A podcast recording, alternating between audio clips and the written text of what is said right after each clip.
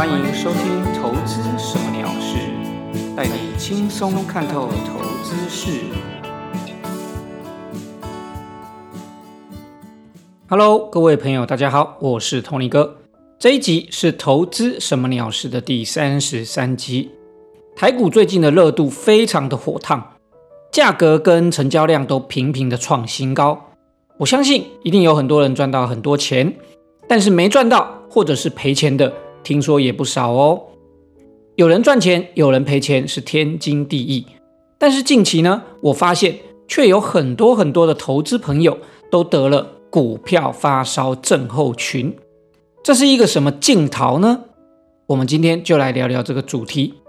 OK，我们开始今天的节目吧。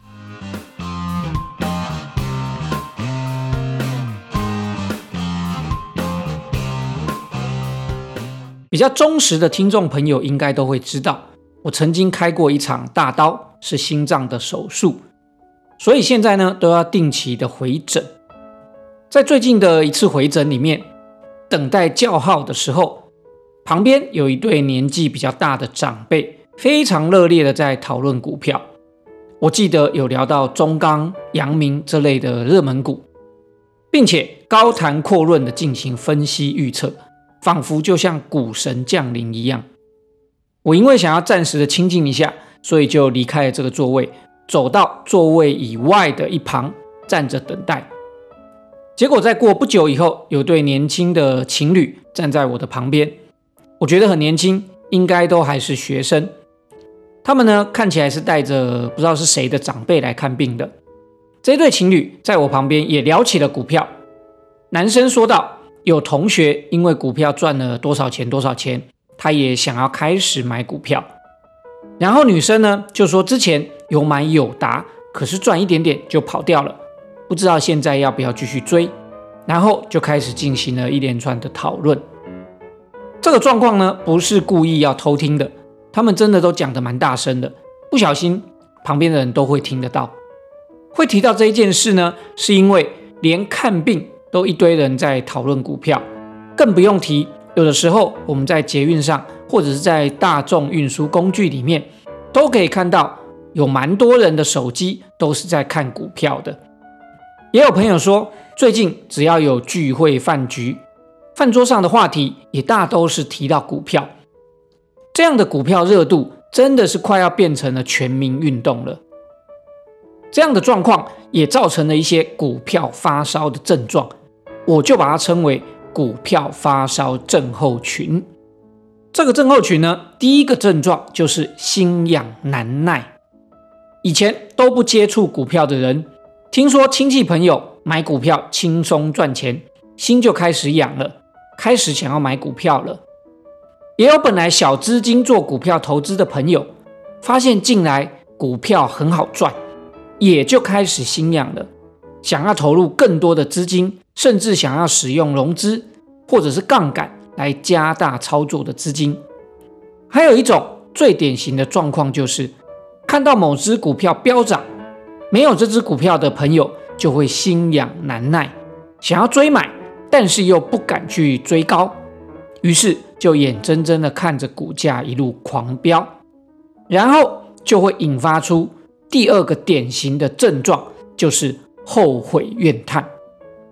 股票发烧症候群的第二个症状就是后悔怨叹，不论是后悔没有在多低多低的价位买到标股，还是没有在多高多高的价格卖掉标股，都是最常见的病症。也常常会后悔怨叹，早知道就听谁谁谁的话买进某一只股票，现在就可以赚多少了。还会后悔没有把更多资金。甚至是全部的身家全部投入股市，现在就成了后亚狼了啦。到这个阶段，就是进入股票发烧症候群的第三个症状，就是凭空妄想。很多人听到报道说可以从几十万投入股票以后赚到几千万，就妄想自己有机会一夕致富，幻想自己能够不要上班。不要工作就可以靠股票赚钱生活，幻想自己只要投入更多的资金就可以靠股票能够赚钱致富，实现财务自由。另外，还有一种凭空妄想的症状是，老是觉得手上正在上涨赚钱的股票，马上就要到高点，马上就要跌了，所以心痒难耐，连同的发作，没有赚多少钱，就想要赶快的卖掉，少赚了后面的一大段。最典型的凭空妄想病症，就是妄想亏钱下跌的股票还有机会再翻本、再赚回来。结果只会一路的继续下跌，亏更多。这种输家常见的害怕赚的钱会飞掉，就赶快把赚钱的股票卖掉；期待亏钱会赚回来，就继续抱着亏钱的股票，就是造成老是小赚大赔的状况发生。这个状况也就是凭空妄想的症状造成的后果。这也是投资朋友不只是在现在股票热度非常高的时期会发生的，它也会发生在任何时期，而且都是非常常见的状况。在历经了以上三个症状，包括心痒难耐、后悔怨叹、凭空妄想之后，就会来到了股票发烧症候群的最后一个阶段，就是羽化成仙。能够到这个阶段的朋友。不一定会经历以前的症状，也不一定是赚钱或者是赔钱，可能只是神来一笔就悟道成仙。这个仙，也就是我们常说的股神呐。现在的台股超多股神的，年纪从十几岁的学生，一直到七八十岁的老前辈都有。我有一次在万华的龙山寺附近，还亲耳听到、亲眼看到。一个游民股神在对很多游民开示啊！我心想，游民也可以玩股票，这也太扯了吧！这些股神呢，遍布在各个角落，从社群媒体一直到社区咖啡厅都可以看到，真的是所谓高手神仙在民间的最好印证呐！目前股票发烧症候群还没有疫苗解药。羽化成仙以后的结果会是什么？目前也都不知道。不过根据历史经验，时间会疗愈一切。虽然不知道时间是多久，但是这个病症总会痊愈的。最后希望大家都能够平安快乐。没有得到这个病症的，能够有所防备。若是你已经有出现刚刚所提到的这些症状的朋友们，那么我的建议是，你每周。要来先听听投资什么鸟事的节目，应该可以有效控制住病情症状喽。再来开始聊聊台股的盘势分析。今天五月三号星期一，大盘加权指数大跌将近两 percent，收在一万七千两百二十二点，跌破了五日均线。而贵买指数 OTC 也同样收了一根长黑，贯破五日均线和月线。整体盘势来说，因为美股的电子科技类股比较弱，拖累整个台股的电子类股一样是非常的弱势。今天早盘呢，船产包括航运、钢铁、纺织还是很强，但是尾盘因为大盘持续的弱势，投资人我认为看起来信心也稍微有点不足，所以连船产也跟着下杀，许多强势的钢铁股震荡蛮剧烈的。而纺织类股也大多收了上影线，倒是阳明、长荣、货柜航运股持续还是非常的强势，跟早盘其实没有什么差别，好像看起来没有受到多少影响。我认为大盘持续创高之下，本来就会出现震荡下跌、休息的状况，所以适时的下跌整理绝对是好的，只要趋势还在就没有问题。我想，近期我在节目中一直提到，不要太积极的追高热门股，就是这个道理。今天有看到面板股跌得蛮惨的，大家应该没有去追高，应该都能够闪过这一波跌势吧。目前我的盘势看法跟上周一样，大盘的短线支撑在一万七千点附近，这边呢就是一个短线的多空分界。至于中线支撑，也就是说你没有看那么短的投资朋友，中线支撑可以放在四月十四号的低点一万六千六百点左右。只要没有跌破这个位置，那么基本上大盘的中线多头趋势格局还是不变的。